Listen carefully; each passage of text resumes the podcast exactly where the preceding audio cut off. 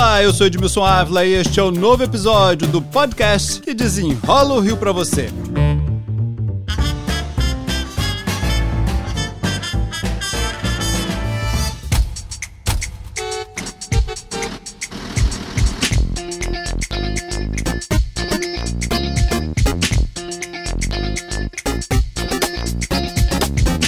Se liga nessa linha do tempo. O BRT foi criado em 2014 e empresários de ônibus passaram a administrar o serviço. Em janeiro de 2019, o ex-prefeito Marcelo Crivella anunciou uma intervenção. Seis meses depois, devolveu para os empresários. Em março de 2021, nova intervenção, agora com o prefeito Eduardo Paes, e a criação da Mob Rio para administrar o serviço. E agora teremos uma nova licitação para entregar esse serviço para o setor privado. É uma super licitação de 6 bilhões de reais, por isso a minha convidada de hoje é Maína Celidônio, secretária municipal de transportes, para desenrolar essa nova licitação. Bom, por que, que vocês decidiram uma nova licitação trazer empresários novamente? Olá, Edmilson, vamos desenrolar. Então, a Mob Rio opera, se chama BRT, mas é um custo administrativo grande. O que a gente quer dizer? A gente tem que licitar e comprar pneu, parafuso, detetização de ônibus. Então são muitos itens que a gente precisa licitar para compor a manutenção dos ônibus e a operação. Então a gente entende que uma empresa privada, com um bom contrato, com boas regras, pode fazer esse serviço de forma muito mais fácil, né? E a gente consegue ter mais sustentabilidade para esse serviço.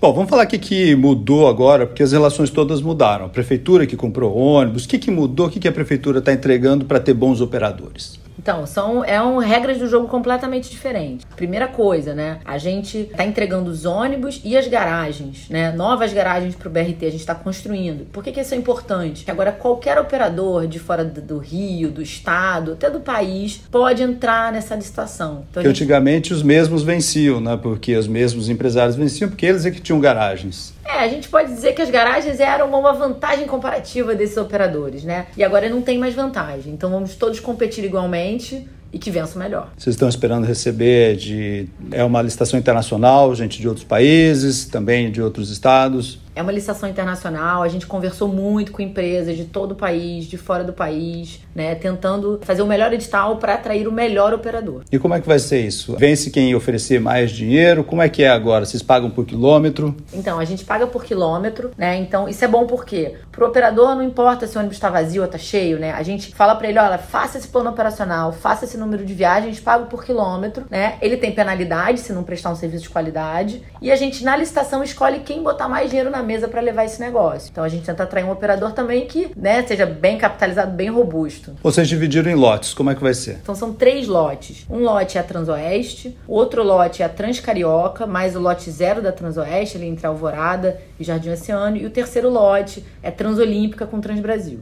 Isso cada um entrando na sua época, porque Transbrasil tem obras ainda, Transoeste também estão recuperando a pista, né? É, a nossa ideia é que, bem, esse ano a gente já pode entregar o lote da Transcarioca, a gente só precisa terminar uma obra de uma garagem, uma nova garagem. Mais para frente, a gente também, uma outra garagem Deodoro ficando pronta, a gente pode entregar o lote da Transolímpica, mesmo que a Transbrasil não esteja com, né, ainda em pleno funcionamento. E ano que vem a gente consegue entregar o lote da Transoeste. Explica para mim como é que vai ser a relação, vamos por hoje, quando tá lotado a gente vai lá, olha, tá lotado demais, o empresário não botou o ônibus. Agora não, se estiver lotado demais, a prefeitura é responsável, ela que vai dizer, olha, tem que botar mais ônibus, menos. Isso, agora a gente que pede o serviço, né? Então, ah, por exemplo, tá lotado, pode ser uma questão de, olha, preciso de mais viagens. Com a frota que tem, precisa mudar o plano operacional. Responsabilidade é da Secretaria de Transporte. Olha, muita gente, a demanda bombou. Ah, precisa de mais ônibus? É com a prefeitura que tem que comprar mais ônibus. Mas e se ele não prestar um bom serviço, aí ele não recebe? Esse vamos supor, mesmo que tenha lá a capacidade para isso, medindo tudo isso, se não tiver bom, ele perde dinheiro, é isso? Perde dinheiro automaticamente. Ele é pago toda semana, ele recebe toda sexta-feira. E se ele não estiver cumprindo o nosso plano operacional, o número de viagens e sem qualidade, ele vai ter desconto imediatamente. Para essa nova licitação, vocês estão fazendo novas regras também, né? Tem um manual para o usuário e também para o operador, né? O que, que muda aí nessa relação? Então, a gente entende que o, as estações do BRT é como se fosse um condomínio, né? Você tem regras do condomínio onde todo mundo tem que se comportar. Então, a gente deixou isso bem claro, um manual para o usuário que tem que, não, como a gente fala, não fazer vandalismo, portar de forma né, correta dentro e também o que, que é o dever do operador de fiscalizar e zelar por esse espaço. Calote é sempre um grande problema. Nós vimos que isso veio aumentando, aumentando. Como é que vocês vão resolver essa questão? Olha, a gente tem a, o programa BRT Seguro, vai continuar, independente do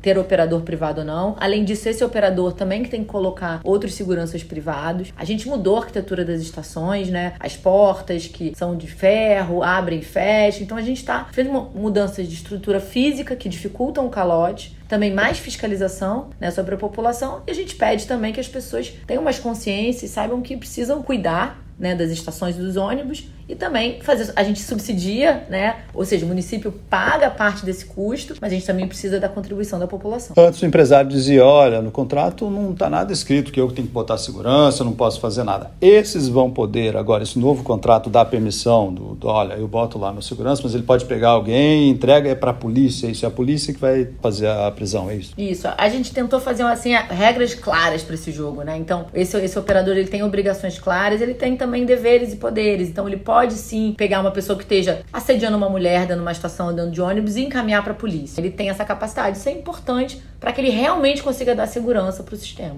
Agora vocês lançam a nova licitação e quando é que isso vai estar para a população? A gente espera que os envelopes sejam abertos dia 4 de maio, então começo de maio a gente vai saber quem são os vencedores e a gente fala, a gente vai poder, o operador privado vai entrar nesses lotes aos poucos, mas a ideia é que até março do ano que vem todos os operadores privados já tenham, já estejam operando o BRT. Mas todo mundo fique tranquilo, enquanto isso a Mob Rio opera e está operando muito bem. E de qualquer forma ela continua como uma coordenadora, né, uma, uma agência que coordena todo mundo. Então, quem gosta da Mob Rio, fica tranquilo que ela vai continuar. Desde que nós tivemos denúncias contra empresários de ônibus no Rio de Janeiro, aí depois nós tivemos licitação de bilhetagem, o Rio Card, por exemplo, não pôde participar. Esses empresários que estão aí hoje operando, eles sofreram intervenção, eles vão poder participar dessa nova licitação? Olha, todo mundo pode participar dessa licitação se cumprir alguns requisitos técnicos, experiência em operar articulados ou trens, e a empresa tem que ter alguns critérios de saúde financeira. Fora isso, qualquer um pode entrar. É uma licitação para quantos anos? 10 anos. Mais de 6 bilhões de reais é o que deve movimentar de dinheiro nesse período todo, é isso? Exatamente. Nos 10 anos, todos os lotes, 6 bilhões. Essa é a última grande licitação do serviço do Rio de Janeiro para esse período? Assim espero.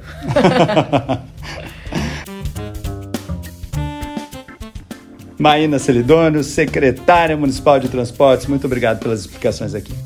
Este podcast foi editado e finalizado por Felipe Magalhães. E eu, Edmilson Ávila, toda semana desenrola um assunto aqui para você. Até o próximo.